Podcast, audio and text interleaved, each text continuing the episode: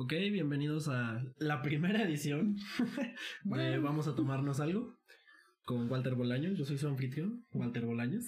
Abraham Vargas, el invitado del día de hoy, ¿cómo no? Cuéntanos, Abraham, ¿cuál es tu relación conmigo? Uh, después de dónde iniciamos. Eh, BFF, ¿cómo no? ¿Qué decir por ahí? Sí, sí, sí. Después un shipeo bastante extraño entre las personas que nos ubican. Eh, ya no sé quién es el hombre y la mujer de esta relación. Ya superamos esos niveles. Somos no, seres- no hay hombres y mujeres en esta relación. No existe el género. No, no, no, es que vibramos más alto. Le acabas de destruir los oídos a quien sea que lo esté escuchando. Bueno, esa es mi risa. Acostúmbrense por el. ¿Cuánto va a durar esto? Una hora. Ok, por una hora acostúmbrense a esta risa. Ok, este, invité a Abraham porque el chiste de este podcast es como invitar a gente que admiro y ver cuál es su, como su approach a, a las cosas en las que los admiro. Creo que tú fuiste el primer artista como tal con el que tuve cercanía. Por. No sé, pues es que en secundaria ya, ya había conocido a varios de teatro, artistillas, pero tú eres el primer artista que conocí que fue como innato. ¿Tú, tú desde cuándo es tu primer recuerdo que, que dijiste, me gusta dibujar? Fuck. Eh, mi primer recuerdo, yo creo que sí s- tenía unos 7, 6 años, chance menos, que tengo un primo el cual se dedicaba a ser arte urbano. De hecho, pues influyó mucho en el arte urbano aquí en nuestra ciudad. Así que yo lo veía el pintar, hacer grafitis y murales. Y veía que dibujaba y me gustaba mucho lo que dibujaba, al punto que un día hizo un mural en su cuarto. Y yo lo vi y quedé impresionado. Era una lata con la boca abierta, muy, muy street art. Y agarré una libreta y lo empecé a dibujar. Y él me vio en las escaleras mientras lo estaba dibujando. A lo que llega y pues me da un zape. y yo todo sacado, pues, de, ah, caray, pues, ¿qué, qué pasa?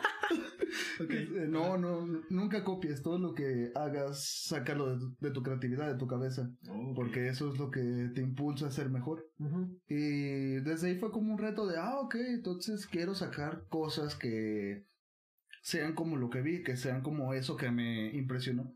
Aparte crecí viendo películas de ciencia ficción y todo eso y lo veía y dije, ah, quiero dibujar a, a saber, Robocop, a, Jurassic, a los güeyes, a los dinosaurios de Jurassic Park. De hecho, también los güeyes tengo dibujos de James, de Jeff Goldman.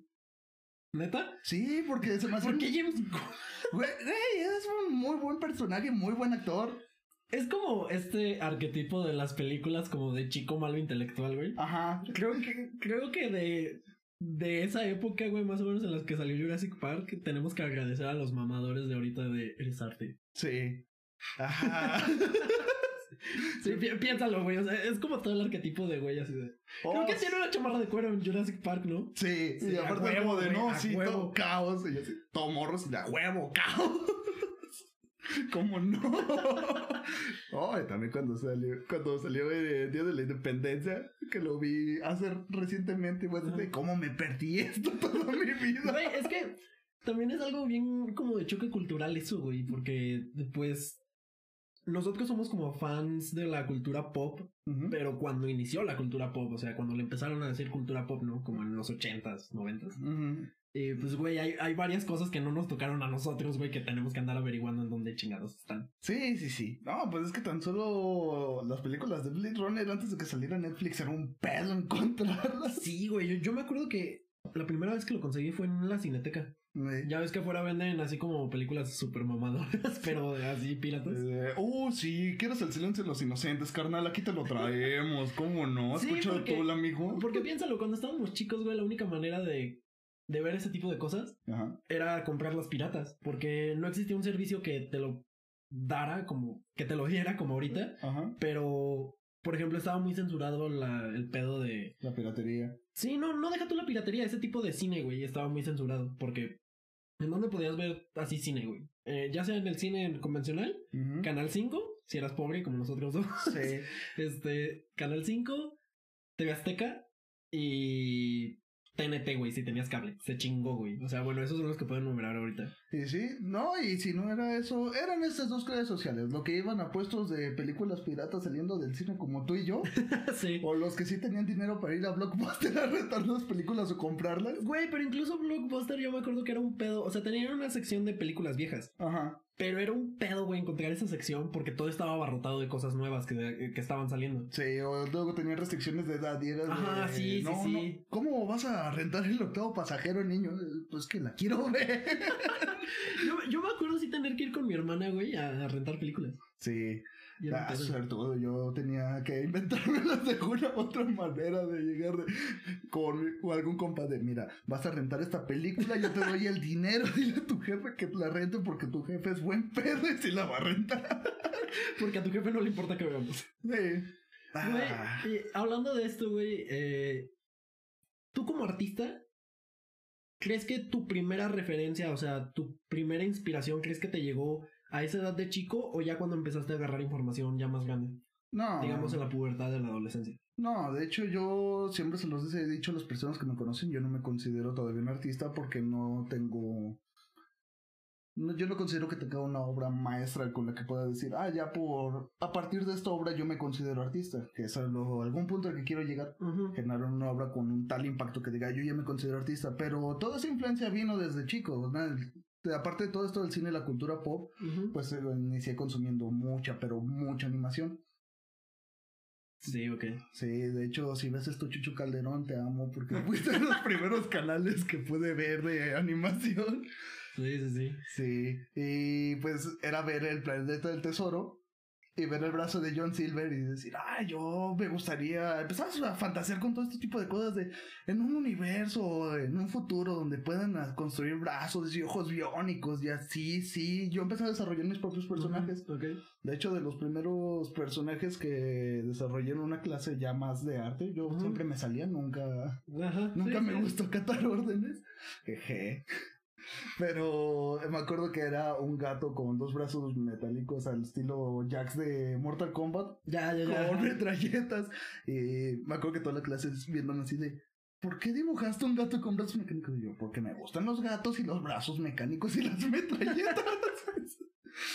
Pero ya yo poco a poco fui desarrollando mi técnica y hasta hace poquito que sí decidí dedicar mi vida de lleno al arte y pues dije, "Ah, a la verga, voy a irme a estudiar a Guanajuato. Ya, ok. A todas estas referencias que das de cuando empezaste a dibujar y así, ¿crees que un artista se hace o se nace Mm. siendo un artista? Yo sí creo que todos tenemos el mismo potencial de poder generar este tipo de sensibilidad, sensibilidad artística, Ujú. pero también sé que no todos nacemos con la determinación a, a perfeccionarla o a desarrollarla. Porque de muchos amigos que me han dicho de yo siempre he intentado dibujar, pero lo que dibujo luego digo, ah, la fregada, y pues ya no dibujo. Sí. Y pues es que todos iniciamos así, de dibujar y verlo, y uno está a la fecha, ve sus obras y es como de, ah, ya no me gustó, y dan ganas de tirarlas a la basura. pero es porque, al menos yo en lo personal, busco mucho la perfección en mis obras. Y ya hasta que las acabo y digo, ya Eso es un pedo porque viendo tus trazos, de hecho, voy a enseñar en cámara este un dibujo que tengo aquí tuyo. Estamos presentando problemas técnicos. Suscríbanse. Ta. Este, esto me lo hiciste en mi cumpleaños, güey. Para que la gente más o menos ubique cómo chambeabas hace un año. Ajá. Bácala. ¿Ves? Ve, ve, ve las proporciones del rostro. En tu defensa estaba menos gordo que ahorita. Eh, no, yo mis trabajos de hace un año, unos meses, y es como de, ay, la cagué aquí, aquí, aquí, aquí. Sí, eso me motiva yo a seguir queriendo perfeccionar esos trazos. Por ejemplo, ahora los rostros ya. Antes era como de, vamos a hacer una pinche circulito y la gente los cachetes, ¿cómo no? Ahí vamos a basarnos. Sí, pues anatomía básica, ¿no? Ajá. Ya hasta que poco a poco dije, no, pues a ver, vamos a ir poniendo figuras geométricas en todo, labios, los... ¿Cómo se llama? Las dimensiones del ojo son tres ojos, uno aquí, otro aquí y otro aquí. Eh, es un ojo en la nariz, otro ojo para la boca y otro ojo para el... Otro ojo para la barbilla y uno para donde acaba el rostro, creo. Que son como medidas para dibujar. Sí. Ya, es el canon griego. Ah, ok, ok. Pero, o sea, yo, por ejemplo, te pregunto esto, güey, porque mucha gente que conozco, incluyéndome, aunque tengas una orientación artística hacia algún tipo de arte, ya sea música, dibujo, pintura, cualquier tipo de arte, cuando empiezas a hacerlo y te das cuenta que no se te da tan fácil como a los demás niños, este, sí empiezas a generar este tipo de pensamiento, ¿no? El, el, el un artista se nace. Porque, güey, o sea, yo era un niño muy imperactivo, entonces me metieron un chingo de cosas. Un chingo. y en una de esas caía dibujo. Ajá. Ah, pues el dibujo que viste en casa de mi papá de un gato. Ah, ya, De ya. un gato eh, que tenía. eh, Morris, ¿no? Ajá, del Morris. Este. Por ejemplo, ese güey fue cuando dejé de ir a clases. Ahí ya solo empecé a ir los sábados, pero iba así de lunes a viernes. Todos los días, dos horas. Ujú. Y como me quedaba a un lado de donde me dejaba mi abuelo, pues estaba fácil. Pero, güey, es esta frustración que te digo, güey, el, el que empieces a hacer cosas y por más y más que practiques, no, no te anima. Porque había otro niño igual que yo, güey, que no se le daba tanto. Y la maestra le decía, es que practica todos los días. Y el niño empezó a practicar todos los días y hacía cosas que yo no podía, güey. Y practicábamos, estoy seguro que las mismas horas. Entonces, yo sí creo, güey, que como, artista como artista sí se nace, güey. O sea, sí naces con una cierta sensibilidad a algo. Mm. Puede ser. Bueno, también es que a mí lo que me ayudó mucho en mi entorno es que, por ejemplo, yo me inicié aquí por mi primo que era artista urbano. Ahora yo tenía también otro primo. Con esos dos pasé, yo creo que la mayoría de mi vida hasta los 15, 16 años. Bueno, que no había vivido una chingada, pero 14. 14. Porque fue cuando me conociste y valió verga. Sí. Ah, todavía pasaba rato con él, este, y él dibujaba mucho anime, le gustaba, de hecho Naruto, él fue el que me dijo, tienes que Mm. ver ese, este anime, se llama Naruto, Ajá. te decía esa, y le gustaba dibujar Itachi, pero sus trazos eran casi iguales a los del manga, porque se había perfeccionado al hacer los trazos, era el niño que dibujaba Goku en la secundaria, y que después dijo, no, pues quiero dibujar más o menos anime, pues un poquito más realista. También a él, su papá era, era tatuador. Y de hecho ahora su hermano menor, que también es mi primo, se quiere dedicar al tatuaje y él sí ha superado los trazos de su papá y de su hermano. Yo creo que incluso hasta los míos, sus trazos son demasiado perfectos. Hola. Por eso digo, yo creo que también es el entorno donde yo sí crecí con muchos familiares que se dedicaban o, o al arte o les gustaba el arte de alguna manera. Fíjate que ahorita de lo que dijiste de, de, de cuando empezó a hacer manga, Ajá. bueno, de cuando empezó a dibujar a Itachi, güey, yo creo que es más perfeccionista un artista, güey, que quiere moquear algo. Moquear es como un término en inglés para copiar. Ajá. Porque piensa cómo hacen, cómo se hace la, ya el anime actualmente. Antes era un mangaka, güey, con un ilustrador y un colorista, güey. Tres personas. Y el mangaka haciendo así los trazos una y otra vez, güey, y luego pasándolos a digital y luego el animador los unía, güey, le ponía al- alguna nitidez para que se vieran mejor los movimientos y pues ya el de los colores lo coloreaba, ¿no? Güey, piensa ahorita cómo es los grandes estudios, por ejemplo, los que hacen One Piece, güey, que es el anime más grande hasta ahorita. Ajá. Este. Eh, creo que es Toy Animation. Sí, el del gatito. Toy Animation, güey, lo hacen en masa. O sea, son 20 cabrones, güey, que crecieron viendo One Piece. Y ya saben hacer tan a la perfección a Luffy, güey. Que ya no necesitan trazo por trazo del mangaka, güey. El mangaka entrega los capítulos del manga y supervisa cómo se hace la animación, pero se chingó, güey. O sea, todo lo demás, los key animators, este, eh, animadores clave, son los que se avientan toda la chamba, güey. Y ahí ves como un anime va evolucionando. Mm. Entonces yo creo que como artista, güey, es muchísimo más difícil imitar algo que crear algo propio. Sí, aparte vivimos fuera ya de copiar un trazo de un mangaka o, o de un cómic.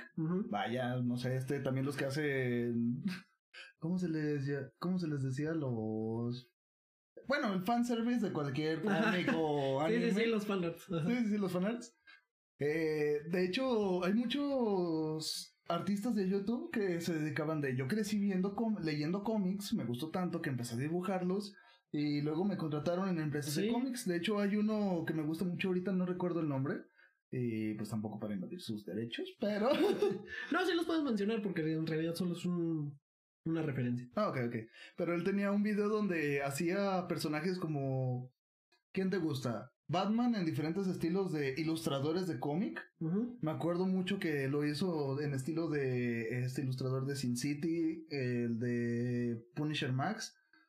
También lo sacó en estilo de los Simpson, Disney, pero porque ya. él ya se dedicaba tanto a pues sí, a- en un inicio copiar los cómics y a otro ya él empezar a desarrollar su propio estilo.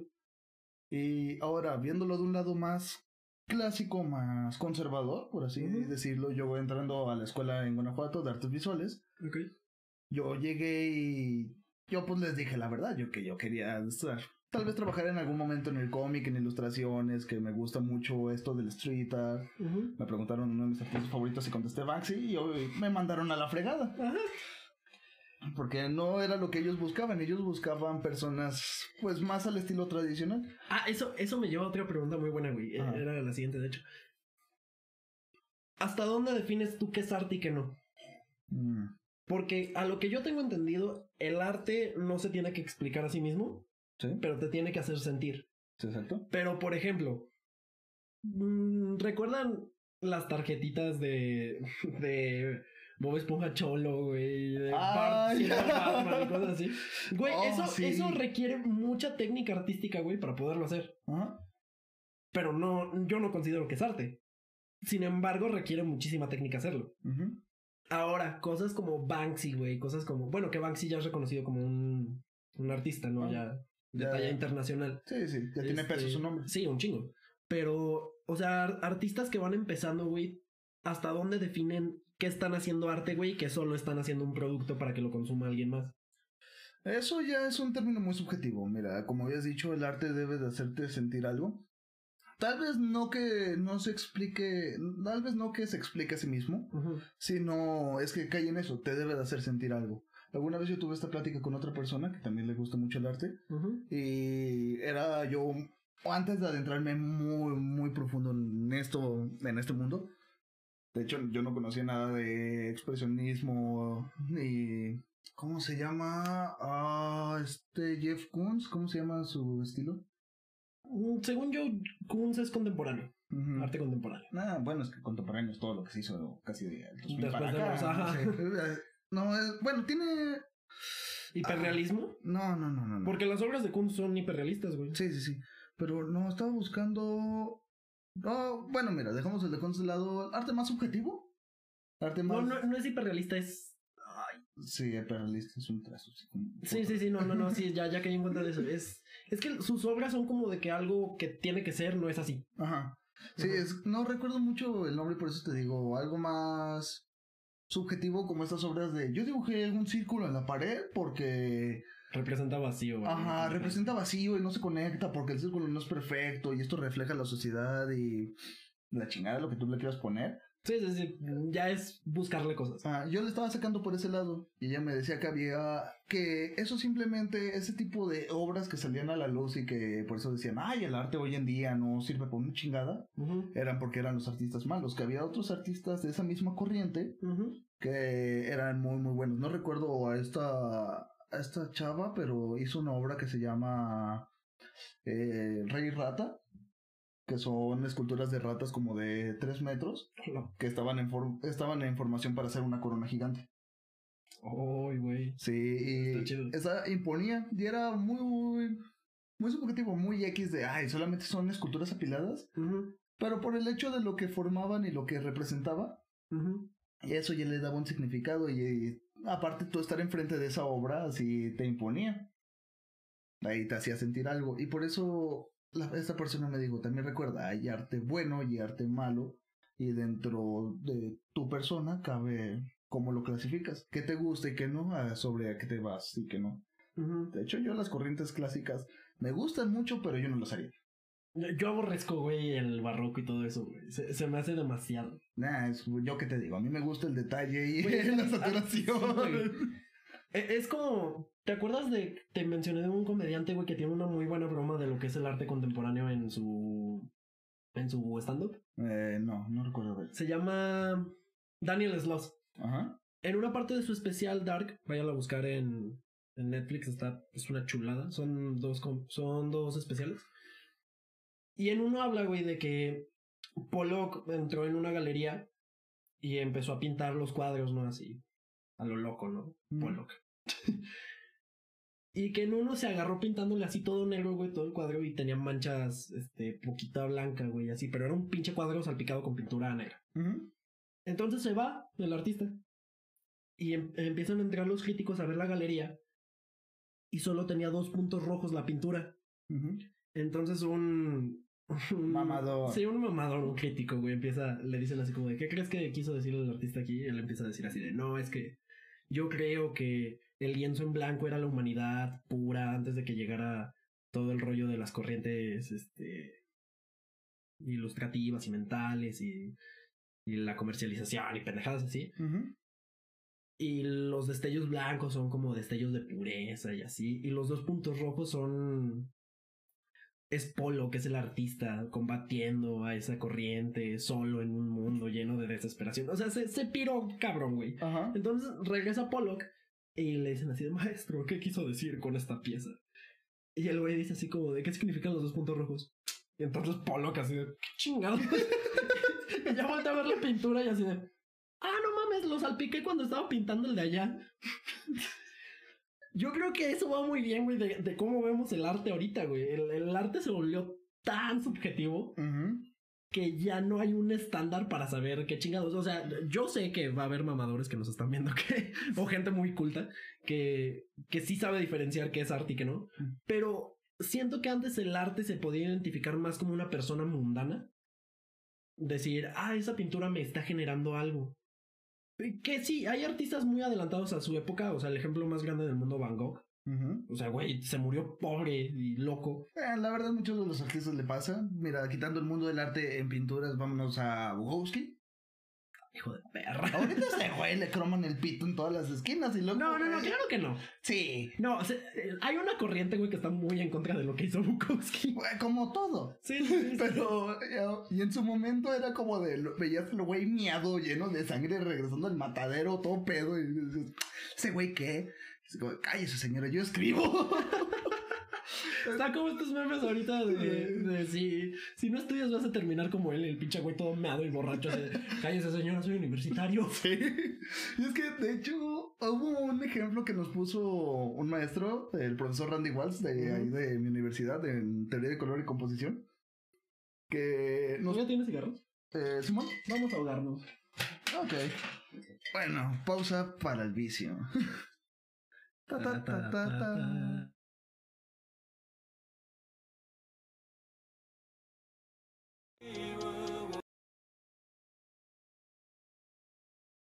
¡Wow! Salieron cigarros de la nada. Magia, magia Pokémon. La magia de la puto. edición. Ah, este. Ah, sí. Hubo algo muy cagado en mi clase con el profesor Randy. Él es oriundo de Estados Unidos. Creo que nació en Michigan. Y se dedicó al arte ya mucho rato. Y estuvo con varios exponentes de artísticos entre, entre ellos. Creo que sí llegó a, a conocer o a la distancia de Warhol.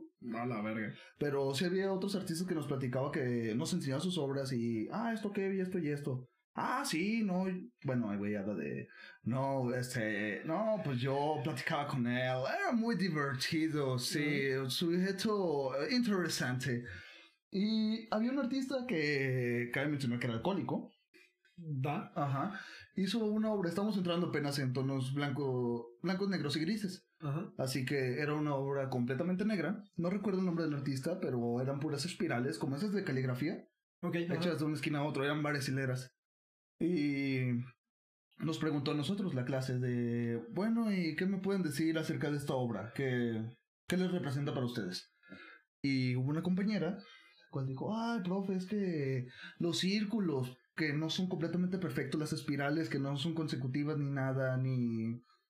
Pues sí, no eran perfectas, no estaban alineadas, no había ningún patrón que pudiera seguir aparte de la espiral en sí, eh, decía, esto es imperfecto y podría generar frustración y ansiedad y la chingada.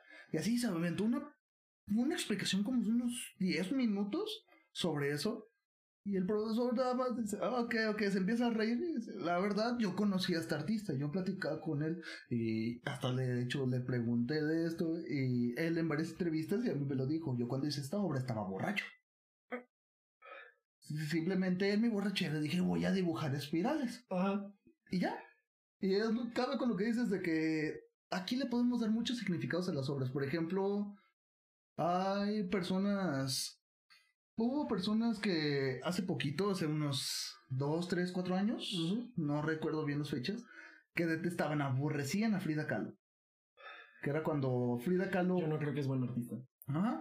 Frida Kahlo se... Hubo un momento que lo ponían como el exponente máximo De de... la mexicana como artista, ¿no? Ajá. Ajá. Y mandaban a la chingada a grandes artistas como esta... Ah, la... Ah, muy, muy famosa, se me olvidó su nombre. Este, Remedios Varo. Ah, ok. Remedios no, Varo, pues una chulada sus obras me encantan. Aparte porque salió también con la morra del Dr. Atle. sí. ¿No? Sí. Doctor Atul, Gerardo Murillo, mi artista favorito de Luna Chicada, muy muy bueno. Pero Ujú. que decían, ay no, Frida Kahlo, ¿cómo es que la pueden poner como el exponente máximo? Sus obras ni siquiera las acababa ella, las acababa su esposo Diego Rivera y... así- Hay una teoría de que era al revés. Ajá. Y la chingada. Y la otra parte, eh, ob- obviamente estoy hablando de extremos. La parte que la aborrecía hasta más no poder, que era como este mame de Ed Maverick, que veían Frida Kahlo y le decían, chinga tu madre Frida Kahlo. Y luego el otro lado, lo, sí, el otro lado de la moneda, que la amaba hasta más no poder y la defendía a un punto, pues medio pendejo, se podría decir. Pues para gustos hay géneros, güey, pero yo creo que eso me lleva a la otra pregunta, güey. ¿Tú crees que un artista para evolucionar a su máximo esplendor, güey, tiene que tener algún trauma, alguna adicción, algo por el estilo? Nah. Porque estaba teniendo el otro día una discusión con uno de mis maestros de la universidad Ajá. que yo creo que sí, güey, o sea, porque el artista se basa de vivencias para crear, Ajá. ya sea un músico, ya sea lo que sea, ¿no? Güey, hay músicos que se que su música se va a la basura en el momento en el que tienen pareja. ah, sí. O sea, yo, yo sí creo que es importante, güey, experimentar la vida en todo su espectro Ajá. para poder empezar a crear cosas. Pero eso es experimentar, no generar traumas a lo idiota. O sea, No, no, no, no como artista vas a estar buscando, güey, que te pasen cosas malas. Ajá. Pero sí, yo tuve una discusión con una maestra también, que fue sobre eso. Nos dejaron leer este el manual del artista de Leonardo da Vinci, Ajá. que literalmente es un lineamiento de no me acuerdo cuántos puntos. Muy bueno, también los ingenieros deberíamos de leerlo. Ajá. Y te empezaba a explicar, había una parte que a mí se me quedó mucho aquí de el, manual- de el artista debe de entregar toda su vida hacia el arte, toda su vida gira en torno y para el arte. Ujú. Y yo le decía a la maestra, no, yo no lo veo por esa manera, yo soy un artista, bueno, me estoy formando como un artista y yo quiero que mis obras reflejen mis vivencias. Si No, en al un- revés. Ajá, si en un momento estoy sumamente de triste, quiero en una obra reflejar si estoy triste o disfrazarlo de un momento feliz y algo así, como ese diálogo de Doctor Who. Eh, Van Gogh es el me- uno de los mejores artistas porque pudo reflejar una tristeza profunda en una felicidad absoluta, en algo magnífico. Sí, que le preguntan al, al encargado del museo de Van Gogh. Al curador. Eh, ¿Quién, quién crees que sea el, el mayor exponente, el mejor artista de nuestra época? Y él dice que Van Gogh. Ajá. Sí, sí, sí. El transformar un sentimiento en algo. Y le estaba discutiendo con la maestra de, la verdad, yo no... No es como que desmerita a Leonardo da Vinci, porque por Dios, Leonardo da Vinci me podría miar en la cara y yo estaría agradecido. Si estuviera vivo, Ajá, para si tú- empezar. Ah, lo vamos a ver, donde, quiera- donde quiera que esté ese güey. Vamos por el mismo lado, ajá. Sí. Y pues era lo que me decía ella de, ¿tú crees que si Leonardo da Vinci hubiera estado buscando, pues empezando con sus amigos, hubiera podido inventar todo lo que inventó y todo el desarrollo? Y digo, no, pero ¿a qué costo? No, yo, yo creo que sí, güey, porque. ¿Te, te acuerdas algo que nos dijo Fidel en secundaria muy chingón sobre Leonardo da Vinci, güey? Que él tenía la inteligencia de siete hombres, pero que él en realidad estaba tan fornido como siete hombres, güey. O sea, era súper alto y súper como gordito, mamado. Ajá. Mm, Yo creo que sí, güey. O sea, porque Leonardo da Vinci, hay registros, güey, de que era súper Willow, güey. Este, súper. De, de que me quiero ir a Roma esta semana, me voy a Roma, güey. Ajá. Este. Yo, yo creo que a un artista, güey, sí le hace falta ser un poco aventurero, güey, para empezar a crear cosas. Sí. Porque si no, ¿qué empiezas a crear, güey? O sea, por ejemplo, Holt. Holt es un personaje de Brooklyn Nine-Nine. Ajá. Y todas sus expresiones son como un robot, muy articuladas. Y el güey va a clases de pintura y dibuja rocas. ¿Por qué, güey? Eso, aunque sea un policía de, de Brooklyn, o sea, que Ah. creo que es de las ciudades más peligrosas del mundo. Del mundo. Bueno, Nueva York. Ah, carnal, estamos transmitiendo desde tercer mundo. buen punto, buen punto. Pero, güey, o sea, a pesar de que el personaje es como un policía muy serio, güey, y todo esto, no, no hay esta parte de aventura, güey, que le haga poder mm, explorar otro tipo de cosas, güey. Porque así como Leonardo da Vinci creó la Mona Lisa, güey, que era un cuarto, que era un cuadro pinche en su época, este, también hizo un chingo de inventos, güey, o sea, Sí, sí, sí. avanzó cabrón en la ingeniería, güey. Fue el prim, él hizo como los primeros Robots. Sí, o Los sea. Ajá. Sí, de hecho, era lo que le decía la, yo a la maestra de... Ella lo estaba diciendo por el lado de... El artista debe de algún punto cerrar casi todo, toda su vida social en un punto donde se rodee de artistas y empiece a generar más conocimiento. Y yo decía, no creo que sea tan así. Yo, pues, yo soy alguien que mm, siento que me hago más persona, más humano a base de mis vivencias. Y es lo que, eh, por lo menos a mi punto de vista, me gusta generar en el arte. Y en este caso yo pondría a Doctor Atom. Porque Gerardo Murillo eh, fue un, pues sí, un niño mexicano que creció a faldas de volcanes. Le gustaron tanto y dijo, ah, pues voy a estudiar volcanes. Ah, bueno. Ah, pues estudiar volcanes no me dio tanto. ¿Qué podría hacer?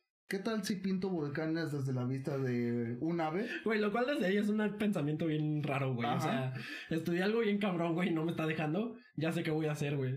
La chamba peor pagada de.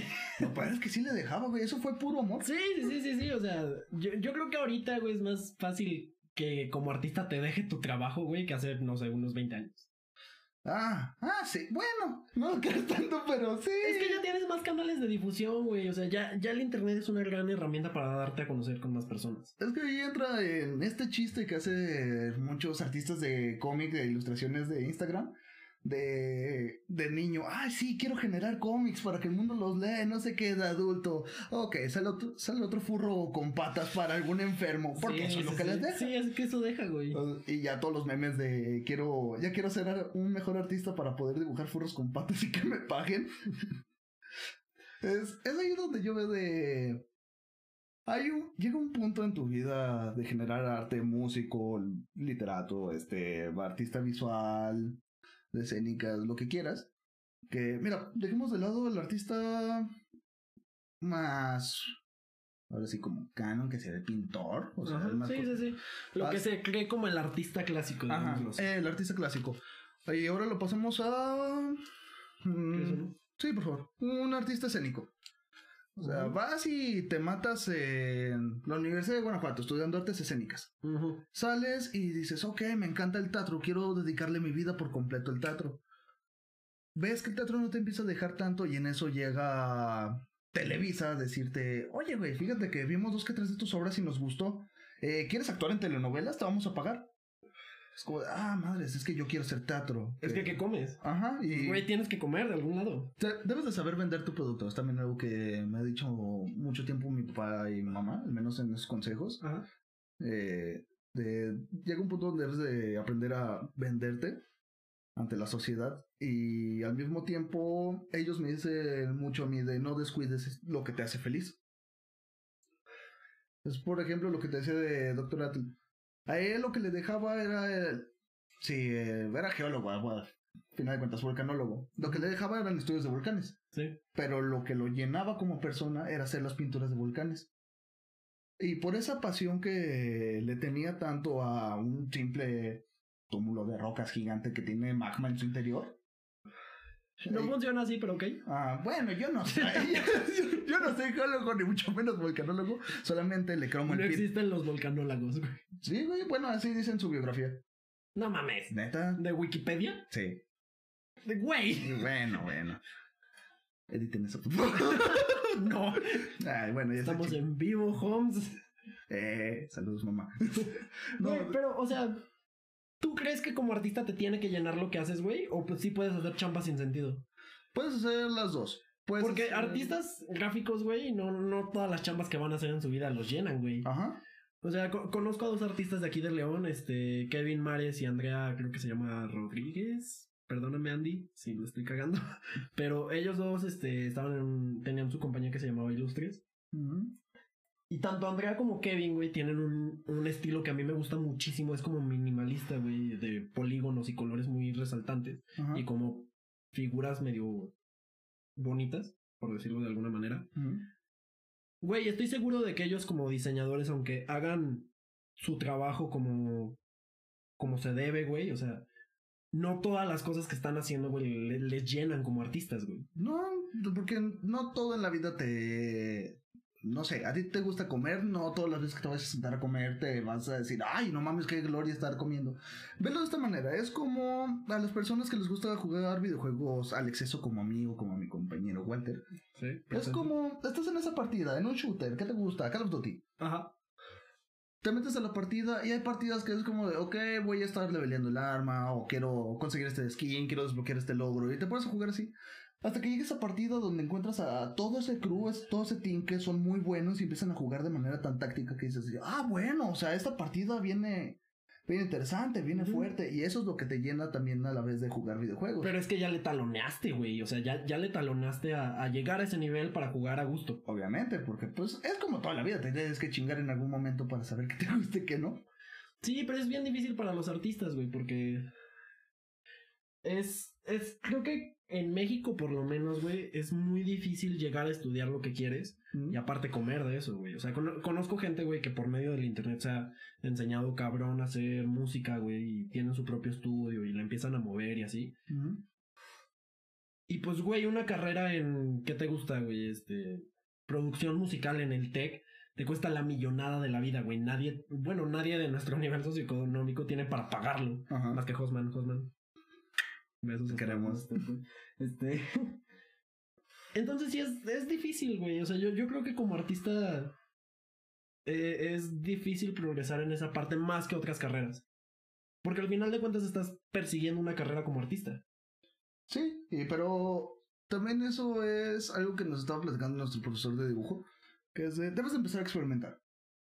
Hubo, hay un compañero en mi clase que dibuja un realismo muy impresionante, de hecho dibujó al, ¿cómo se llaman esto? Al Warboy de Mad Max, Ajá. este que sale casi toda la película, Sí. no recuerdo bien su nombre. El de Skins. Hey, ese el, mero. el Tony de Skins. Sí. Eh, lo dibujaba y a la, alrededor ponía como estilo graffiti. Y eso me, esa obra a mí me gustó mucho en lo personal. Se veía muy, muy bien proporcionada. Los trazos me encantaron y todo. Y no es por comarle el pito, pero pues la neta sí. Es, es, eh, es muy bueno lo que se desempeña, que es el realismo. Y luego le intentó meter color en la clase de hoy con uno de. de ¿Qué era? De Brad Pitt. Y el profesor que le dijo, me interesó esta nueva propuesta de estar poniendo color a tus obras, solamente que siento que aquí algo te falló. Dice, Y el compañero, mi compañero sí dijo, sí, la verdad, sí, profesor, yo sé que algo me falló, no me siento a gusto con mi obra, pero yo lo quise experimentar. Ujú. Lo cual el profesor le contesta, sí, porque de esto se trata. yo lo que quiero con estos bocetos que están haciendo es que vayan experimentando poco a poco en cosas que... Su estilo. Ah, no su estilo, salirse de esa zona de confort de, ah, mi estilo, porque apenas nos estamos enseñando bien el mundo del arte. Ok. Es Ujú. muy, bueno, yo siento que sí es muy mamador, por decirlo así, de que llegues a estudiar arte, querer aprender desde lo más básico hasta ya especializarte en algo. Decir, ah, no, es que pues yo quiero hacer esto en mi estilo. Tienes Todo. Ajá. Yo quiero hacer todo esto en mi estilo. Es como, de, no, que pues primero agarra un poco de todo. Ok. Y ya sobre eso te va a dar un panorama más amplio sobre lo que puedes generar en algún futuro. Que es algo que yo también estoy metiendo. Yo para esta clase metí no expresionismo, Ujú. eh, más inspirado en Jean-Michael Basquiat. Donde quiero que esté. Y... Bueno, sí. Ajá. sí, sí, sí. Y pues ya ves que sus obras son trazos hasta cierto punto muy agresivos, mucho dripping y con fondos muy contrastantes. Ok. Ajá. Luego tiene otra que es un autorretrato, que de la mitad de la boca hacia abajo es muy realista y lo demás es... Es mero doodle. Ajá. Y estaba viendo todo eso y dije, ok, quiero experimentar con ese mismo estilo, como agarrando de base esa obra para ver qué puedo generar yo. Y yo intenté meterle a una obra inspirada como más en el neoexpresionalismo, la mitad de un rostro, de hecho en estilo cómic, la otra mitad para abajo como derritiéndose, ya también mucho dripping. Eh, sobre eso con un mensaje social por lo ocurrido en Chihuahua, lo del agua. Ajá, sí. Y es eh, lo que también uno como artista busca, querer estar evolucionando. Ok. Ahorita me recordaste mucho a, a una TikTok que escuché de un de un artista de cómics que me gusta muchísimo a mí, este hace al hombre araña, Ajá. se llama Humberto Ramos. Su TikTok se llama así: Por los sueños se suspira, por las metas se trabaja. Y él habla como, güey, este, es esta transformación de, de querer hacer algo a ya ponerte metas de eso. Él platica cómo ahorró para ir a la Comic Con, güey, simplemente para que vieran sus dibujos. Y de que lo iban a mandar y de que al final no se armó, güey, y fue todo un proceso llegar. Mm. Y habla de eso, o sea, sí, por tu sueño suspiras un chingo, güey. Por tu sueño dices así como, ay, qué bonito trabajar en Marvel. Mm. Eh, este, qué bonito llegar al nivel de, Bas- de Basquiat o eso. Pero ya como tal, una meta, güey, que te pones, es, es por lo que le trabajas, o sea, porque te va a costar llanto, güey, te va a costar tiempo de tu vida. Que, que en el momento se puede ver hasta como desperdiciado, güey. Entonces, a, a ti como artista, o como un artista en proceso, te pregunto, ¿tú en qué momento de tu vida dijiste, esto está dejando de ser un sueño? Y ya pasó a ser una de mis metas. Ya, ya se volvió un pedo realista. Yo creo que fue algo entre secundaria y preparatoria. Porque en secundaria pues hacía buenos dibujos y todos en el salón sí. era lo que me decía de, ay, si te haces tatuador, ay, sí, poner un estudio de tatuajes y que... Sí, porque, güey, pues a lo que veíamos cerca, güey. O sea, Ah, porque.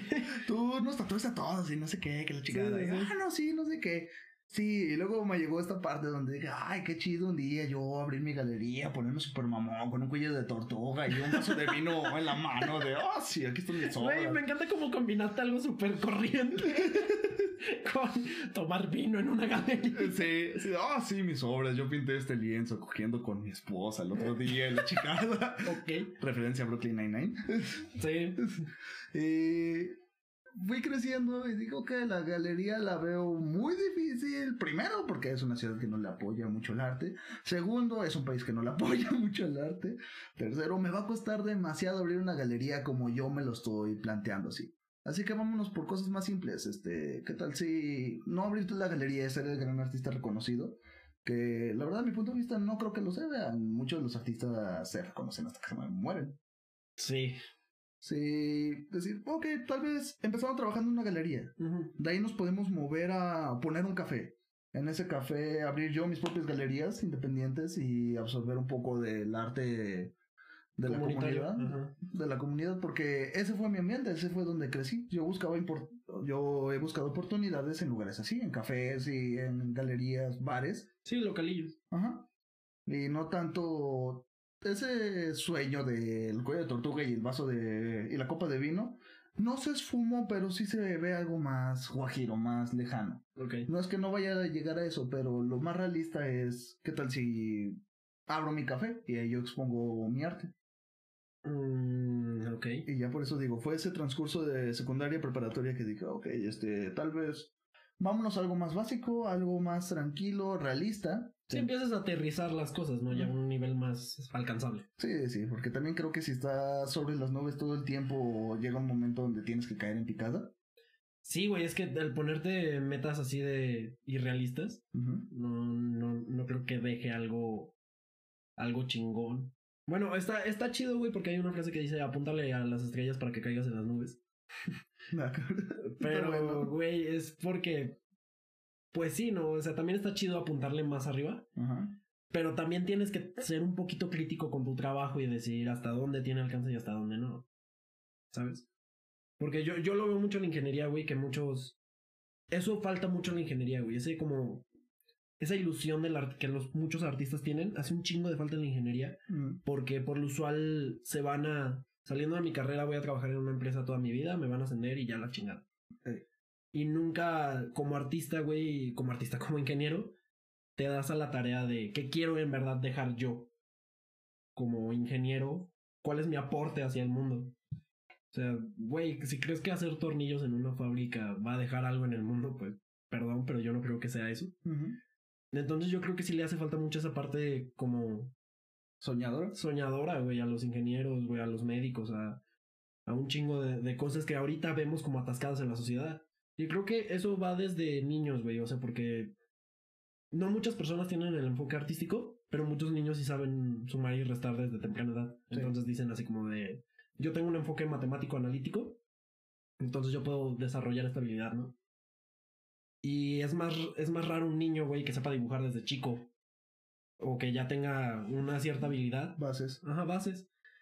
Y pues a eso le, le prestamos como un poquito más de importancia y lo impulsamos más a que sueñe. Sí, porque ese es el sistema en el que crecimos. Sí, y, y creo que ese es mi problema, güey. O sea, que como a otras partes no te enseñan desde chico, güey, que ya todo está tan descubierto que no, no te dan alas a que descubras otra cosa o a que inventes otra cosa. Mm, Sí, es que va mucho eso, mira. Enfocado al mundo del arte, sí, es crecer eh, en un mundo donde están explicando matemáticas y a ti se te dificulta. Pero, ah, qué bueno eres para dibujar pendejadas atrás de tu libreta. Y todos los maestros y todos tus compañeros te van a ver y te van a decir de, ay, es que, ¿por qué no, no te enfocas en esto? ¿Por qué no eres tan bueno en matemáticas? Y no sabes responderles como de, no sé, no, no se me da, no se me da tan chido. O sea, a ti se te da muy bien, qué, qué bueno, pero yo, o tal vez es de, de, no le presto importancia, no se me da bien, o simplemente me vale madre, este, que yo a mí me gusta dibujar. sí. Sí, sí, sí, o sea. Sí. Mira, tan solo esto como la hiperactividad, este, tú y yo la compartimos y no creces en un salón en el que lo comprendan. Pues no, güey, porque en realidad eso, como la enseñanza no es individual, güey, es comunitaria, Ajá. se vuelve un problema tu hiperactividad, güey, porque... Porque eres el que sobresale, eres el que No, de- altera deja- todo el grupo. Sí, deja tú que sobresalgas, más bien es eso, güey, alteras la dinámica del grupo. Ajá. Y nada, a mí cuántas veces me llamaron a hablar a mis papás que porque no me quedaba sentado, quieto, la chingada. Sí, sí, sí. Y pues mi papá no me decía nada. Y mi mamá, por suerte, es psicóloga y comprendía este tipo de comportamientos. Por suerte y por desgracia. Sí, suerte y desgracia. Es muy, muy bonito y muy extraño crecer en esos ambientes. Pero ella lo comprendía por esa manera, pero había chicos que no. Había chicos que tal vez toda su vida crecieron hasta universidad y no supieron que tenían problemas. Sí, que después ves a güeyes que acaban carreras, güey, y se cambian a otra al último instante porque no es lo que les llena. Ajá. O sea, no es un sistema que esté tan acoplado a lo que tú quieres, sino es a lo que la sociedad necesita. Oh, Oh.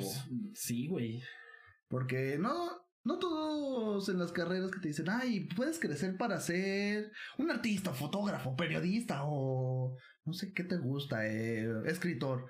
Casi todos los ejemplos que te dan es de, puedes crecer para ser un bombero, policía, un ingeniero, un arquitecto, un abogado. Y desde niño como que te quieren, siento yo a mi punto. A tal lo que hay más demanda, siempre. Ah, Es un, tal vez mi rebeldía, tal vez mi punto de vista. Pero sí, siento que te orillan mucho eso desde niño. Ahora intentas. Tienes habilidades para el arte. Se te reconocen en tus clases de arte. Pero. ¿cuántas clases de arte tienes a lo largo de toda tu primaria? No mames, como dos o tres, ¿no? Ajá. Bueno, no sé ahorita cómo está el sistema de educación, pero a mí me tocaron en primaria como tres clases. ¿Sí? En toda la primaria. Sí, y en, De secund- arte. y en secundaria era dibujo hasta el último, hasta el tercer año. Sí, tienes una. Ajá, y bueno, luego no. ya en prepa hasta que te especializas, güey. Ajá. Hasta que agarras en quinto una rama. Sí, no, no hay dibujo, al menos en toda nuestra preparatoria no lo hubo. Y por ejemplo, ahora secundarias técnicas que te dan talleres para que Sí. salgas a ser un obrero. Sí, pero ese, es que ese es un pedo de, de educación, güey, de que muchos niños no van a tener los recursos para llegar a la universidad. Ajá. Entonces mejor los enseñas a hacer algo de su vida como herrería, carpintería, eh, eléctrico. Y desde ahí, por ejemplo, pone a un niño de una secundaria técnica que él sueña con un mundo de arte, él se le da muy bien. ¿Qué te gusta? Poesía. Ajá. A él le encanta la poesía, la desarrolla, la desarrolla muy bien, es muy buen escritor, tiene buenas bases. Pero tuvo, pues ahora sí que la mala suerte y que el mundo es un culero. Y le tocó nacer ahí. Que es un cul- Ajá. Él no, no va a poder desarrollar bien ese, ese poeta. ¿Qué te gusta? Podría nacer un Hemingway en México, ir a estudiar una secundaria técnica y terminar haciendo fletes. Sí, güey, pero ¿te, te acuerdas de lo que... De, esto es una paradoja que utilizan mucho los pro aborto, los antiderechos. este, que es... ¿Qué tal si abortas al siguiente Einstein? ¿Qué Ah. tal si abortas al siguiente Hemingway? ¿Qué tal si abortas al... Eso es una paradoja gigante, güey, porque en teoría es, es pure dumb luck. Así, güey, o sea, es, es suerte loca, güey, y tonta. Porque, güey, puedes tener la mayor capacidad que otros morros, pero si creces en Kenia, güey, donde apenas a tu pueblo llega un maestro a darte matemáticas básicas. ¿Y te quiere evangelizar? Aparte, güey, o sea, sí, sí, sí es un pedo que ese tipo de habilidades este, progresen en la sociedad actual, mínimo. Ajá. Porque ya somos tantísimos, güey, que es, es difícil reconocer ese tipo de cosas. Entonces, y todavía más reconocerlas y apoyarlas, güey. Por ejemplo, hay, hay unas ecuaciones que se les dice ecuaciones del milenio. Son ecuaciones, güey, que describen muchas cosas a nivel matemático que sabemos que existen y que se pueden resolver, pero no sabemos cómo. Entonces son, creo que son cinco o cuatro. No sé, pónganlo en los comentarios. Este. Esas ecuaciones, güey, se supone que en el momento en el que alguien las haga, vamos a poder describir cosas que ya están pasando, pero que aún no sabemos cómo explicar.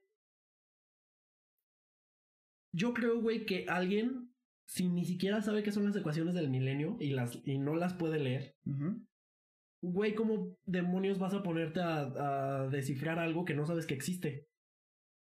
Sí. También es esto, es un...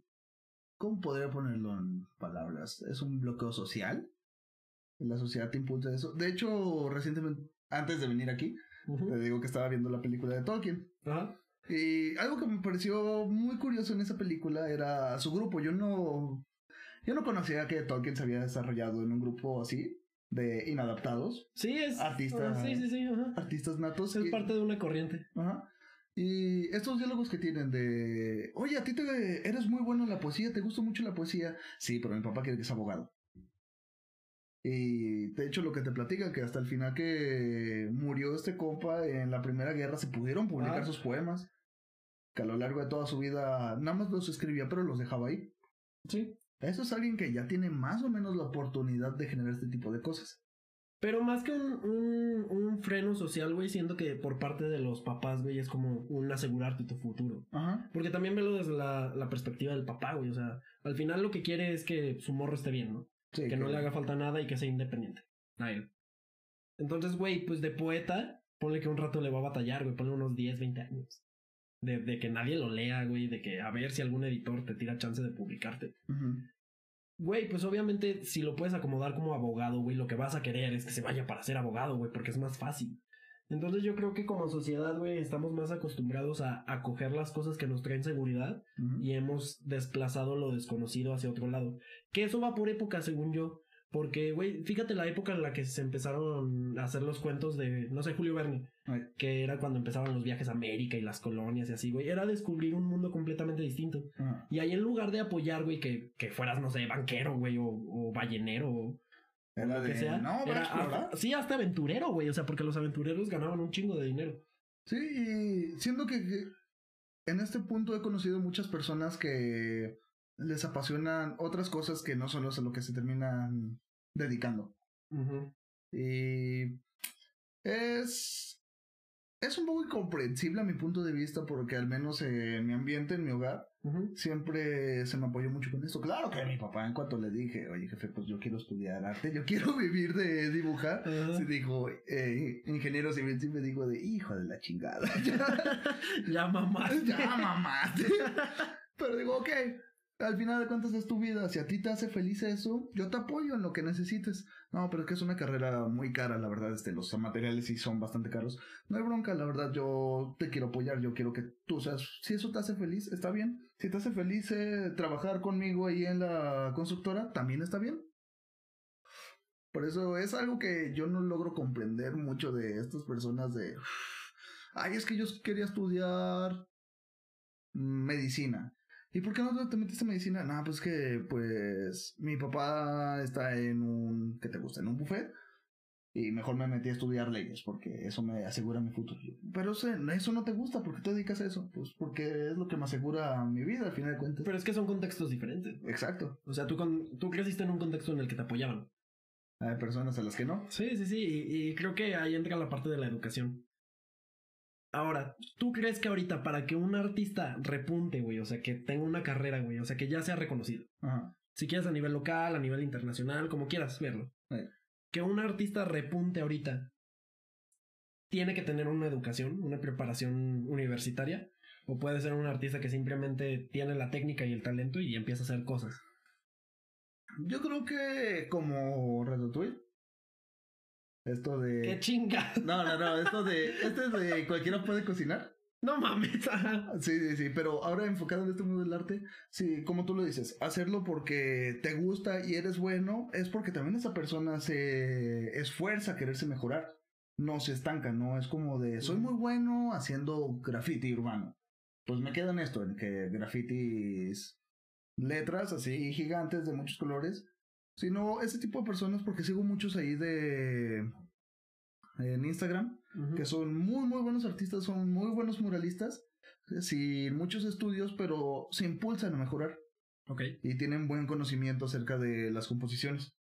Y hay otros que tienen que tienen los estudios que te gusta Harvard, Oxford y así y no y no suenan, no no son tan reconocidos. Así que creo que puede venir de cualquier lado. Puede ser puedes ser buen artista solamente solamente necesitas apoyarte a ti mismo. Me acuerdo de este diálogo de la, esta película mexicana, ¿cómo se llama? Este, un padre no tan padre. De, eh, ya ves que el niño quiere estudiar arte. Sí, sí, sí. Y que el papá le dice, pintas como Picasso, Picasso pintaba de niño. Y el, el chavo este le decía, papá, Picasso estudió en la escuela de... De, Ciudad de México, de Valle. No, no, no, no. De Valle, sí, del Valle de México. No, no, no, era Sí. ya en España, güey. No, ¿Cómo, cómo chingas? no, que- los universitarios los tuvo aquí en México. Ya no me acuerdo dónde estudió Picasso, pero era, sí les decía como de, él tuvo ciertos estudios y eso Ajá. lo impulsó. Tal vez es porque por los estudios en base al arte puedes generar más conexiones y eso te puede impulsar en tu carrera. Pero no significa que no te puedas impulsar en tu carrera sin estudios. Yo creo que depende del alcance, güey. Del alcance que quieras generar. Si quieres que alguien te reconozca, no sé, a nivel internacional, güey, o sea, que tus obras no solo se exhiban en México, sino en Estados Unidos, en Canadá, en Latinoamérica, en, en otras partes del mundo, Ajá. sí es necesario, güey, ir a la universidad. Si simplemente quieres tener un alcance, güey, pues tú empiezas a subir tus cosas, güey, en algún momento alguien te va a ver, güey, y si, pues es muy cabrón, le pegas al micrófono. si, si alguien es muy cabrón, este, pues lo va, va a llegar a ese alcance, ¿no? Ajá. Pero el mundo ahorita está tan saturado, güey, de tantas cosas que, güey, si no es por medio de la universidad, que son los que publican cosas, güey, por donde te puedes dar a conocer, donde puedes generar conexiones, como tú decías, Ajá. Yo creo que sí está muy cabrón que un artista ahorita repunte sin, sin estudios. Ah, sí. Sí, sí, sí. O sea, la universidad te lo facilita mucho. Es una facilidad, Ajá. Ajá, sí, más bien, es, es como una herramienta. Y, y no tanto por el título, güey, o sea, porque el título, pues, güey, es un papel que vas a colgar en tu pared si quieres. Ajá. Pero ya como tal las herramientas que te da la universidad, Sí, yo de- creo que sí. Es lo que todas las personas que han estudiado y les ha ido bien en sus carreras es lo que nos han dicho. De vayan a la universidad y hagan contactos. Conéctense con otras personas para... Pues sí, también vivimos en México. En México es... Tenemos esto de la ley de Herodes. Te chingas o te jodes. Que también que todo aquí lo vemos por palancas. Sí, güey, aquí está, aquí necesitas tener algún tipo de palanca para entrar. Ah, por ejemplo, no sé, se postula tal cabrón y ya se están en foros de política. Es como, ah, pero este güey conocía a este güey, este güey, entró por palancas a este partido, la chica, por dar un ejemplo, no estoy diciendo nada de nadie. Acabo de aclarar. Corte. No me desaparezcan. Güey, pero ah, es que no sé, yo, yo tengo un problema de verdad con eso, güey, porque no necesariamente tienes que nacer en una cuna de oro, güey, Ajá, para juntarte con la plata. exacto. O sea, por ejemplo, no necesitas, güey, que tu papá sea un empresario para tú armar una empresa. Simplemente, güey, empiezas a ir a convenciones donde hay empresarios, empiezas a ir a pláticas, empiezas a ver qué onda. Es la dedicación al final Sí, de y si tú tienes un proyecto que le ves futuro, pues lo, lo empiezas a proponer, ¿no? A personas que ya tienen más experiencia que tú haciendo ese tipo de cosas. Y es lo que te digo de simplemente la dedicación. Ubicas. Sí, sí, sí. Ya te lo había platicado de. Por lo de los estudios, está esta parte. Mr. Brainwash. Era un güey que tenía una tienda de ropa. Y le dieron, le, alguien le soltó una cámara y nunca la volvió a dejar. Dijo, voy a grabar todo lo que vea. Un día salió en la noche, encontró artistas urbanos. Ah, ok. De conexión en conexión, de artista urbano a otro, llegó a Banksy. Por lo cual Banksy lo agarró como su discípulo, se podría decir, le ayudaba en sus, obra- sus obras porque Mr. Brainwash le había prometido a Banksy que él le iba a hacer un documental. Sí, y después se separaron, ¿no? Y hubo un pleito así súper cabrón. Es que. Primero, Mr. Brainwash hizo un documental bien extraño. De Banksy lo describe que era sacado de la mente con problemas mentales. Ok, ajá. Porque sí era como muchas imágenes así, sonidos bien random. Ujú, Y ya fue como así de no, no, a ver qué chingados. Y ahí fue cuando ellos dos empezaron a trabajar en este documental. De hecho, si pueden buscar el documental en internet. Es Ya me lo habías pasado, ¿cómo se llamaba? Banksy Through the, through the Gift Shop. Sí. Sí. Eh, empieza, te empieza a platicar todo esto. Mr. Ringwash no tuvo una chingada, o sea, no fue a la universidad ni nada, y terminó codiéndose con Banksy a tal punto que de su fama de, de lo que era Banksy. Él se colgó y empezó a generar obras estilo Warhol. Sus obras más famosas es Elvis con una metralleta con un lanzagranadas del estilo Ah, Scarface. ya, ya, ya, sí, sí. Y es como pop art, porque son una obra aquí de. Ponle amarillo, azul, rojo y verde. Sí, el pop, Ajá. como tal, pop art. Y se empezó a hacer famoso, se empezó a hacer rico a base de eso. Y ahí fue cuando al final este Banksy fue como de culero, nada más te colgaste mi fama, Mr. Brainwash. Ah, ya, cada chingada. Y hasta, recuerdo que al final del documental dice: Después de Mr. Brainwash, Banksy nunca volverá a acceder a. A hacer colaboración. Hace, no, a. ¿Discípulos? Sí, algo así como de. A enseñar a otras personas este mundo del Sí, es que, sí, es que sí ha de ser un pedo, güey. O sea, ¿tú crees? ¿Cuántas personas en el mundo crees tú, güey, que conozcan quién es Banksy? Así que ubiquen a la persona. Ah, Yo, yo estoy en la firme teoría que Banksy es este güey de, de la banda. Se me fue el nombre. Eh, son dos, dos actores. Eh, cabello largo. Salió en Club de la Pelea. Eh, Guasón, el Joker. Ah, Jared Leto. Eh, Jared Leto, ya ves que tiene una banda. Sí, sí, sí, Five Seconds of Summer. ¿Sí es esa? Bueno, Sí, sí, sí. No recuerdo, pero uno de los álbumes que tiene eh, el- está diseñado por Banksy. Ok, no sabía eso. Y se hizo como un estudio. Esto es pura teoría, ¿no?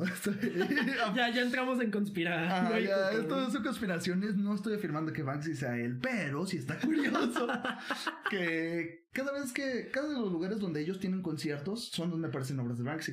Y su productor de la banda ha dicho así como de, ah, sí, Banksy colabora mucho con nosotros y no sé qué. Y casi, casi como de, está atrás en el camerino.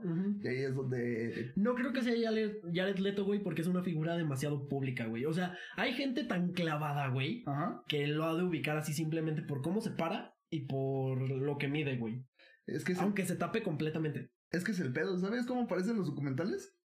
Eh, Banksy, al menos en las fotografías oficiales donde se sabe que es él, donde él da su imagen, que su imagen pues es una chingada, no se ve de nada, Sí, sí, sí. se para de esta manera y con la capucha, con el distorsionador de voz y no hace movimientos en ningún momento para que no tenga- Sí, no, no tenga lenguaje corporal. Sí, sí, ya había leído algo de eso. Y en los. Pero eso ya es un nivel más profesional. En el de. En el de Mr. Brainwash, este documental, las grabaciones que tiene, Banksy está cortado casi por completo. Las tomas son de aquí para acá, casi todo el tiempo. O nada más se enfoca esto de Banksy, o nada más se enfocan los pies, o las manos. Nunca se enfoca bien su cuerpo completo. Y salen tapadas. Eh, O subiendo escaleras, que subiendo escaleras no puedes identificar quién es.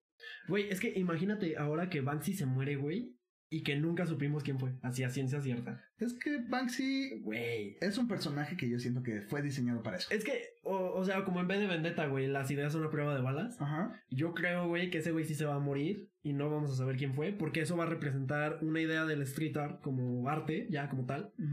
Va a representar una idea, güey. Entonces, cuando él se muera, van a seguir habiendo Banksys, güey. Imagínate ese pedo. Sí. O sea, que se muere Banksy y otras personas empiezan a continuar eso. Porque Banksy se va a quedar como una idea. Es que Siento que Banksy se quedaría como un artista más si en algún momento revela su identidad. Es que Banksy, yo he tenido esta plática con algunos compañeros que también les interesa todo este tipo de cosas. De hecho, un güey muy anarquista, un amigo mío, este Shaggy, sí. Sí, me dice- Parte del popurrí. Ajá, aparte del popurrí de, dice, Banksy, güey, yo no creo que ese cabrón se dedique enteramente al anarquismo. Nadie en este mundo, en siglo XXI, y mucho menos haciendo los recorridos que él hace, no te puedes dedicar 100% al anarquismo. Le digo, sí, yo creo que Banksy es una idea, es un personaje. Sí, es, es una idea. es algo que creo que es como este ideal anarquista, este ideal, voy en contra de todo lo que mete a la sociedad, pero es como una doble cara, es como Dross cuando se pone el sombrero y los lentes. Ajá. Es Dross y lo asocias así como de, ah, pues perturbador y cosas así. Ajá. Y no es Ángel David Revilla cuando empieza a hacer sus vlogs en vivo y ve a Mussolini y es como de, ah, sí, que no sé qué, que la chingada, súper carismático el vato. Sí, sí, sí. Y es como, genero, el güey, sea quien sea que generó Banksy, generó ese ideal, ese personaje y lo supo llevar muy bien. Pero tampoco es, pero tampoco se ha dedicado 100% a ello, porque si no, ese güey tiene que comer, tiene que sacar dinero para viajar de un lado a otro. Al menos que seas hijo de, ve tú a saber quién, Bill Gates, para poder derrochar dinero a lo idiota. ¿Te acuerdas de la noticia que hubo de Banksy, güey, que destrozó una de sus obras? Sí. Eh, eso, güey, a mí se me hizo cuando primero leí que iban a vender una obra, una obra de Banksy Ajá. y que ya estaba comprobada que era una obra de Banksy. Sí, sí, sí, él Ah. había firmado. y sí, todo. sí, sí. O sea, ahí dije así como de verga, güey. O sea, este güey sí come de esto. Ajá. Luego la destruye. así Güey, y luego la destruyó, güey. O sea, y te aseguro, güey, que los pinches pedazos triturados que salieron de la obra. Los vendieron. No mames, güey, pero así al, a la 10 de lo que lo compraron, güey. O sea, porque ya deja de ser solo una obra y se convirtió en un performance, güey. Y el pedo es que puedes comprar un performance, güey, que es algo casi imposible de hacer. Fue un efecto Che Guevara. Sí, ándale. O sea, por ejemplo, toda la idea del Che y que después la comercializaran fue, un- fue una patada en los huevos. Ajá, pues esto digo, es como un efecto Che Guevara. De Che Guevara pone su imagen por el ideal del comunismo y después lo pones en playeras y lo vendes así, generando incursiones a capitalismo. Es como de, vete a la verga si Che Guevara estuviera vivo y viera eso. Se retuercen. Ah, no, se pega un tiro para no verlo. Sí, güey, o sea, pero, o sea, yo creo que ahí Banksy hizo algo, güey, que, que marcó un precedente en el arte, güey. O sea, porque es casi imposible comprar un performance. Porque tienes que estar ahí para vivir el performance. Ajá. Este güey fue capaz de vender su performance, güey. No, deja tú eso. Ah, él en su cuenta oficial, este, hay muchas imágenes si gustan corroborarlo también en su página oficial de Banksy. quitan los ratas. Banksy, su personaje más conocido, son ratitas. Sí, son eh. Las arrancan de las paredes, cortan ese pedazo de pared donde están pintados y se venden. ¿A quién? Sepa la chingada. Pero hay gente que se dedica a ubicar las obras de Banksy. Es como de, a huevo, una ratita, pues sacamos nuestro material, desmadramos la pared y nos lo llevamos y lo vendemos. Qué chingón, güey. Pero, o sea, por ejemplo, el. No sé si viste, eh, fue como sonadillo en Facebook en estas semanas, güey, de un artista que creo que es de Oaxaca, corríjanme si estoy mal, que hizo mini calaveritas, güey, y las escondió en partes de Oaxaca. Ah, no. Así en las esquinas, güey, en rinconcitos donde faltaba un ladrillo, cosas por el estilo. Y ahí hizo sus obras. Ese tipo de cosas, güey, a mí se me hacen muy impresionantes, pero no las considero obras de arte. Son performance.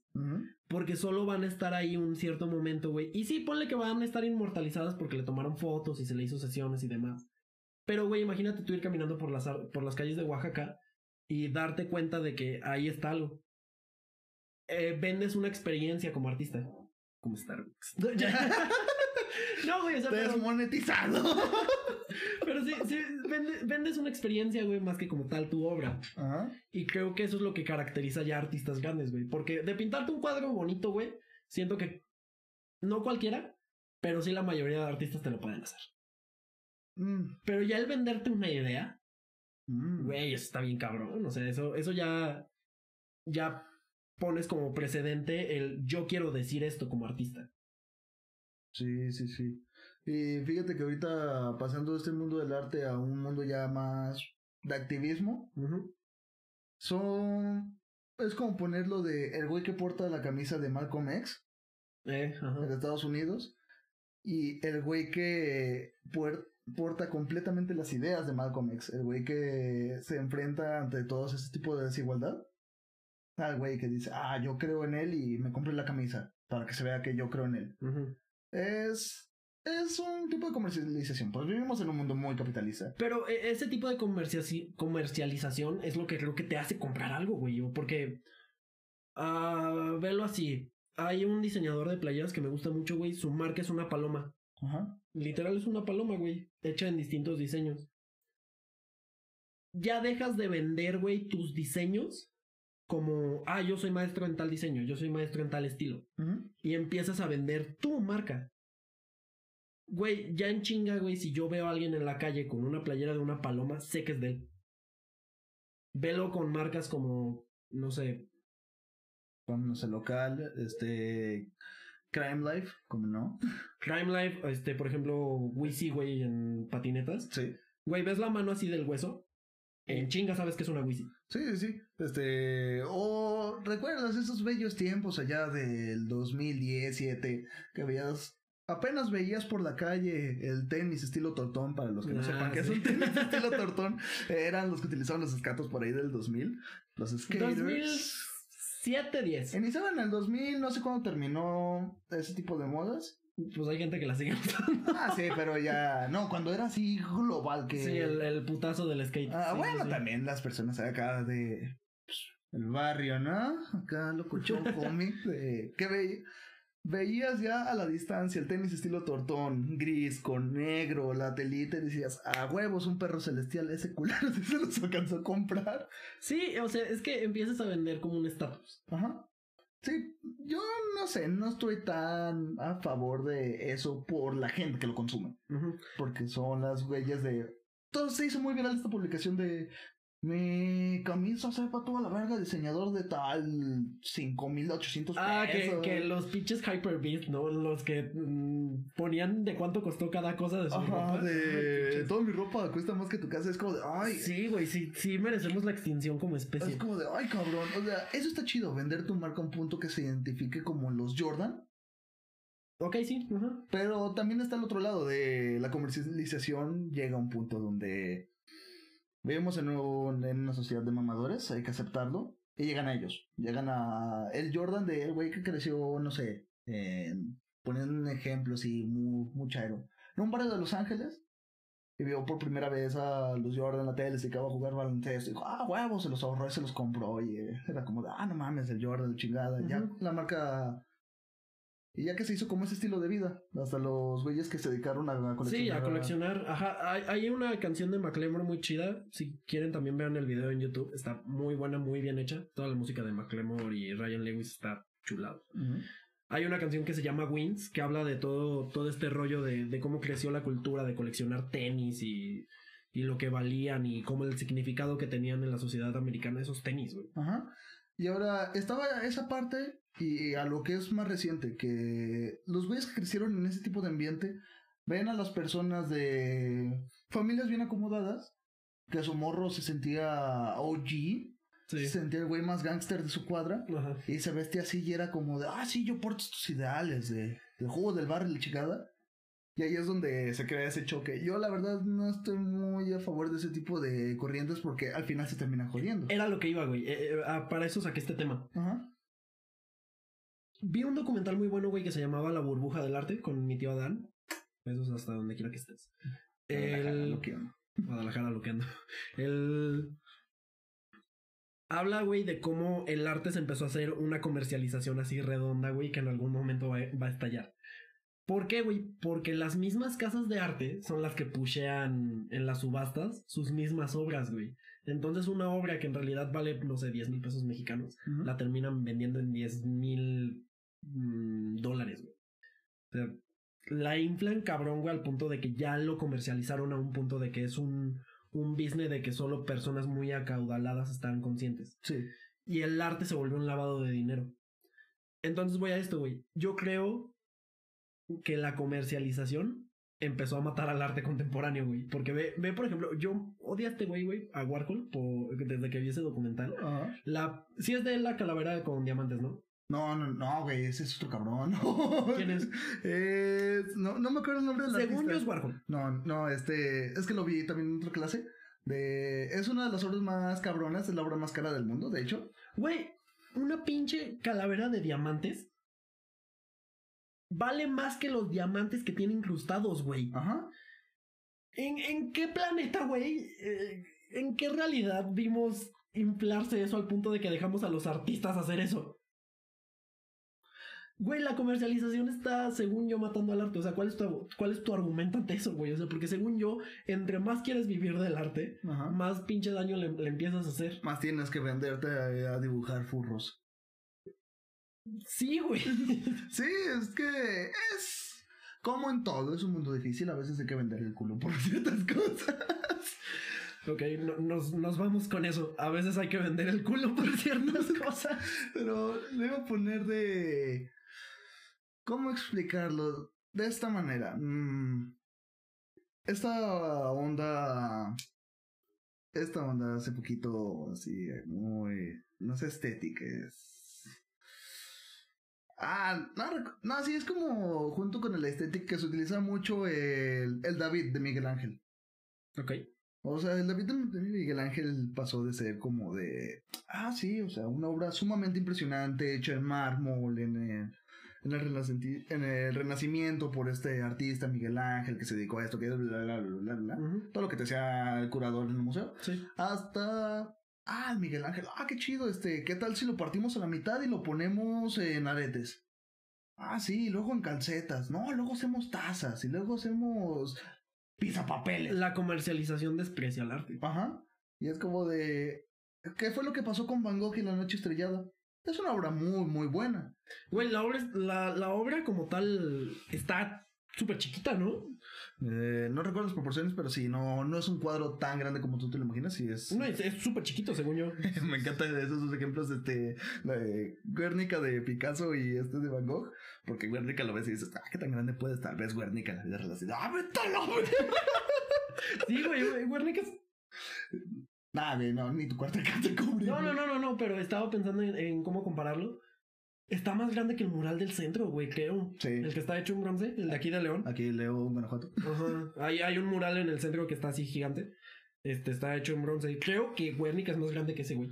No, sí, es muy, muy grande. Y luego está la noche estrellada que decía, es un cuadro Güey, es como así, según yo. está, medio peque la chingadera. Pero sí, ya lo volviendo a eso de. Este, La Noche Estrellada de Picasso es un cuadro muy, muy bueno. Y luego se empezó La como- noche estrellada de Van Gogh. De Van Gogh. Ah, sí, perdón. Me disculpan. Este. Es un cuadro muy bueno. Se comercializó. Se comercializa. Eso. Comercializó. Se comercializó. El Y- niño disléxico te está corrigiendo. Sí, sí, sí. Es que, perdón, se me traban los cables. Ajá.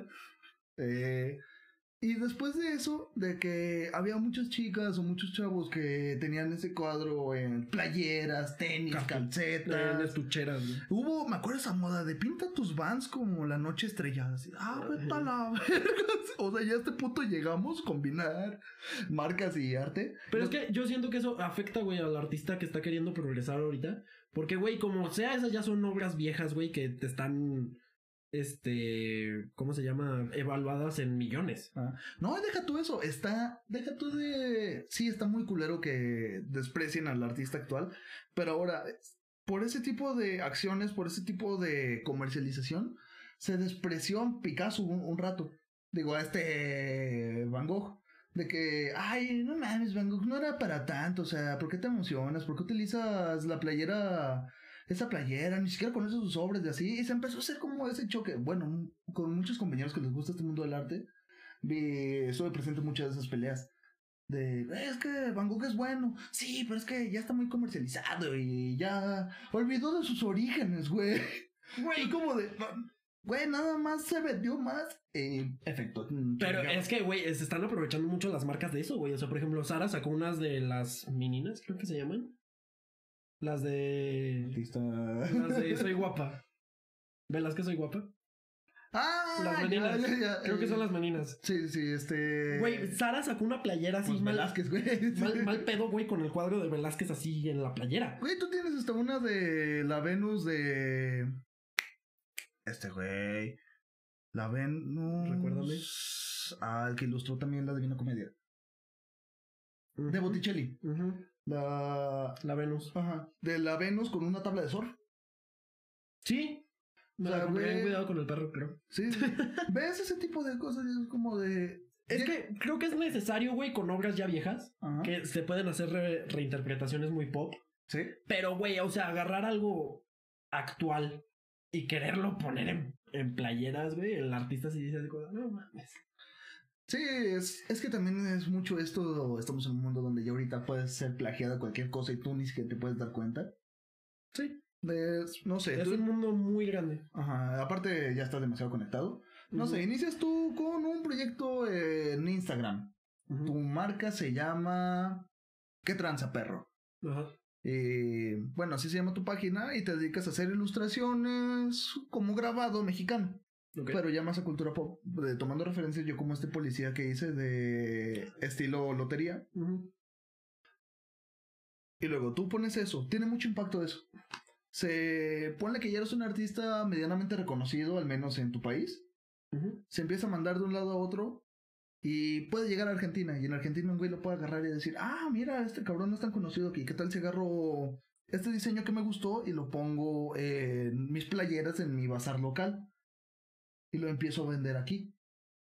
Pero obviamente en todo ese tipo de movimientos no se da créditos. ¿Cuántas playeras o cuántos bazares has visto que tienen playeras, por ejemplo, de algo muy simple, algo muy cultura pop? Eh, frames o cuadros de los Simpson. Ujú. Y obviamente ese tipo de cosas, muy, muy pocas marcas tienen todos los créditos a Sí, todos los artistas. derechos De hecho, guardados. sí con este hay una página en Instagram que se llama Simpson Frames o algo así. Y ponen cuadros muy, muy X de los Simpson. Por ejemplo, ese donde Bart, Milhouse, Nelson y Martin están en la carretera en un coche. Y nada más se ve la cara, este Milhouse de un lado y Bart conduciendo así con lentes. Y empezaron a hacer playeras y yo sí me saqué mucho pues, así de eh, Matt Groening o Fox está enterado de esto, que también está muy jodido eso que las marcas empiecen a privatizar. Es que ya está muy monopolizado, güey. O sea, también eso no deja respirar. Ajá. Pero luego ves a la parte de atrás y tienen todo, eh, toda la información del cuadro. O sea, es como el cuadro aquí y pone que en el hombro derecho la información de todo esto. Ah, esto está muy chingón, güey. Sea, frame de tal, tal, tal, eso, tal, tal, tal. eso, güey, aplausos al diseñador que se aventó eso, güey. Sí, es- Güey, qué buena estrategia. Sí, es- estoy seguro que no lo estás viendo, güey, pero... Pero qué chingón. Sí, qué chingón. A la llevas, Jimmy. Bueno, con esto ya nos despedimos. Ajá. Esto fue Vamos a tomarnos una. Yo soy Walter Bolaños. Yo soy Abraham Vargas. Nos pueden seguir en Popurrí Yonki a ambos, porque pues, somos Sí, sí, sí. parte del mismo colectivo. este, sintonícenos para la siguiente emisión de Vamos a tomarnos una. Nos vemos. Bye.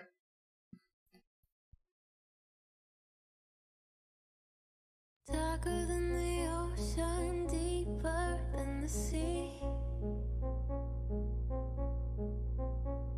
You got everything, you got need.